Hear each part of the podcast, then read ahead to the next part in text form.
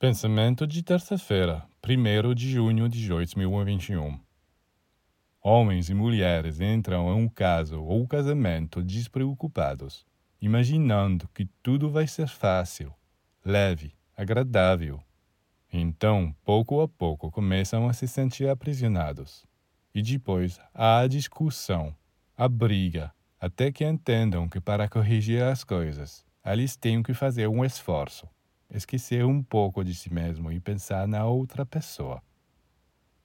O que eles pensavam ser uma recreação é, na realidade, uma escola onde o aprendizado mais importante para cada ser humano começa a acontecer. A expansão da consciência. Você se pergunta em que consiste esta expansão da consciência?